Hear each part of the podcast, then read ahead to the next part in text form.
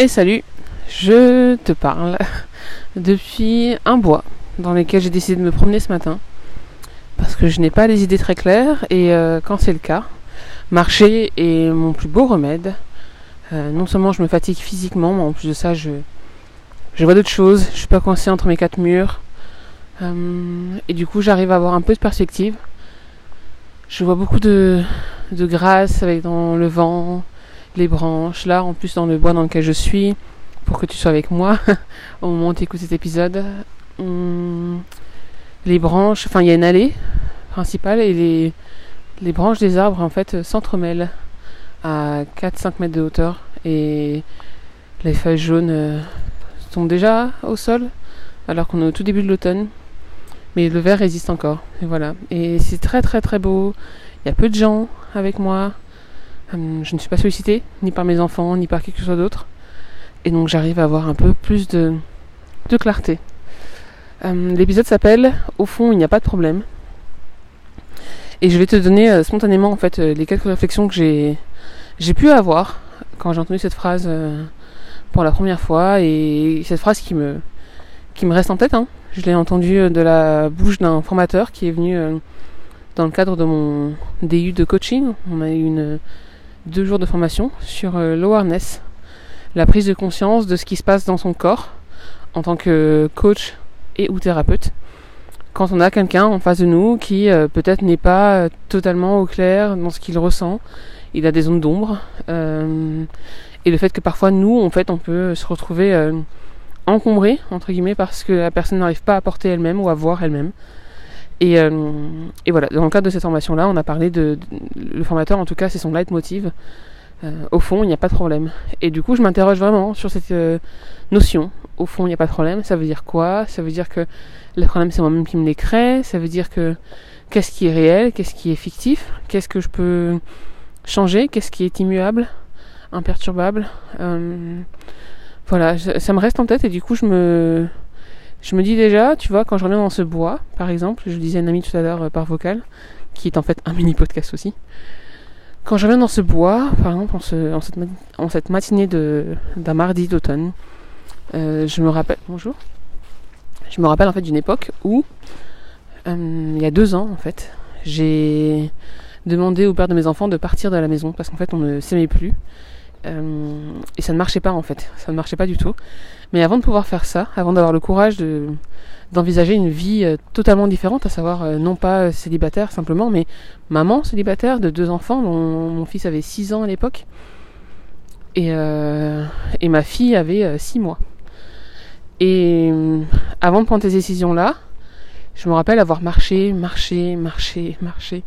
Et quand je marchais, j'écoutais des podcasts, et j'écoutais euh, des, des sessions de méditation et j'écoutais euh, l'album de Ben Mazué qui s'appelle Paradis, qui parlait de sa séparation à lui et les mots qu'il mettait sur ces mots MAUX euh, m'ont permis de guérir en fait et de comprendre que j'étais pas obligée d'être euh, dans un schéma binaire de je t'aimais et je te déteste. ça pouvait être beaucoup plus nuancé que ce que je pensais et qu'au fond il n'y avait vraiment pas de problème parce qu'au fond moi j'étais un individu, et lui, le père de mes enfants, était aussi un individu. Et on n'était pas des reliquats de nos histoires de famille, parce qu'en fait, dans, nos familles à nous, personne ne divorce en fait. Personne n'a jamais divorcé. Et donc on était un peu les premiers à faire ça, à tenter euh, cette séparation euh, pour le meilleur et pour le pire. Et, euh, et c'était très compliqué à assumer, très compliqué à envisager. Euh, c'était pas une question de matériel parce que l'argent ça allait, mais c'était plus une question de, comment j'allais être perçue. Moi j'avais très honte, j'avais vraiment un stigma de. Bah voilà, j'ai raté ma relation, j'ai pas pu garder mon homme. Euh, voilà, et donc je, je, vivais avec tout ça. Et marcher m'a apporté beaucoup de solutions, notamment euh, internes, parce que c'est toujours le cas en fait. Et une fois que j'ai compris en fait que j'étais mon propre exemple, et que je ne devais plaire à personne d'autre que moi en fait et que et que ça allait aller. Ça allait aller. Je sais je savais pas comment. Je savais juste j'avais la conviction profonde que pour moi d'abord pour euh, le papa de mes enfants et pour nos enfants ça allait aller. Et le fait est que maintenant c'est pas parfait bien sûr. Parfois on, on se prend la tête. On se dit des choses euh, pas justes, mais nos relations sont saines, nos relations sont dénuées de toute, euh, de toute colère malsaine, tu sais. Euh, on sait où on en est l'un pour l'autre, on sait qui on est l'un pour l'autre. Je sais pertinemment par exemple que moi, tu vois, je pourrais... bonjour. si jamais je me retrouve un jour, par exemple, à la rue parce que j'ai pas mes clés, je sais que je peux dormir chez lui en fait sur son canapé. Et c'est pareil pour lui en fait. C'est tellement étrange comme relation parce que ça en fait ça c'est pas de l'amour, c'est pas de l'amitié. C'est une sorte de euh, d'accolade. Et pour aussi longtemps que je serai en vie en fait cette personne-là, euh, on aura toujours cette accolade là, j'imagine parce que en tout cas tant qu'on fait l'effort parce que les personnes que je préfère sur terre sont les personnes que lui préfère sur terre et qu'on fait absolument tout ce qu'on veut et tout ce qu'on peut pour leur bien-être. Et de savoir ça, ben ça, ça t'empêche, en tout cas moi, ça m'empêche de détester la personne, tu vois. Elle a ses défauts, j'ai les miens, ok? Et il y a plein de choses qui font que notre relation a, a capoté, mais ça, ça reste. Et ça, c'est chouette. Et c'est aussi une personne avec qui je peux euh, échanger et, euh, et me féliciter, juste dire que nos enfants sont vraiment merveilleux et dire ah là, t'as vu ça, t'as vu ce qu'il a fait, t'as vu ce qu'elle a fait. Et voilà, et on partage ça et c'est vraiment très chouette. Donc, me revoici dans un autre bois, tout différent, deux ans plus tard, à me demander un peu ce que je vais faire euh, professionnellement, à me demander si par exemple ce podcast j'ai envie de continuer, à me demander pourquoi est-ce que j'ai envie de, de, pardon, pourquoi est-ce que j'ai envie de devenir coach, à me demander euh, what's next pour moi, et j'ai pas les réponses. j'ai beaucoup de crises d'angoisse parce que je trouve pas une réponse qui me convienne tout de suite, tout de suite, à l'instant, maintenant, tout de suite. Mais je me rappelle cette phrase encore une fois, on va le répéter ensemble. Au fond, il n'y a pas de problème. Et dans le fait, dans, les, dans le fond, c'est vrai en fait. J'ai toujours eu, je sais plus à qui je disais ça, d'aussi longtemps que j'ai été sur Terre, je n'ai jamais eu faim. Je n'ai jamais été sans abri.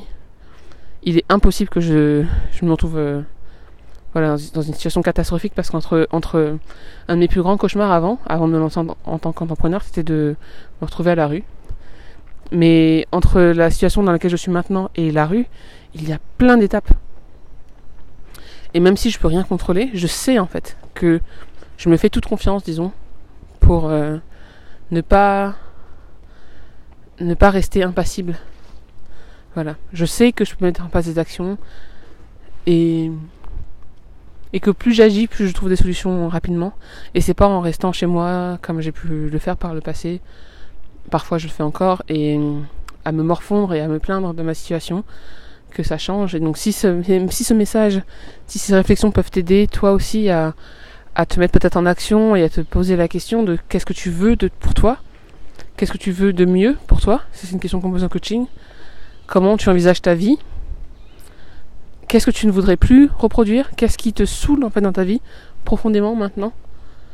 Hmm, Et d'aller derrière en fait les apparences. Par exemple, tu peux me dire euh, ton job t'ennuie, d'accord, mais qu'est-ce qu'il y a dans ton job qui t'ennuie? Qu'est-ce qu'il y a dans ton job qui te plaît? Parce que c'est pas tout noir et, tout blanc, c'est parfois souvent du gris.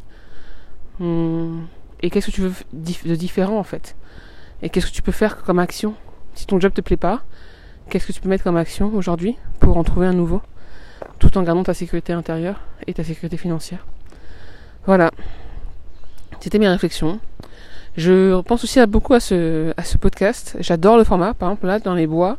J'adore te parler, j'adore essayer de, de, te partager mon point de vue sur ce qui se passe pour moi, en espérant que ça va t'aider à te poser des questions pour toi.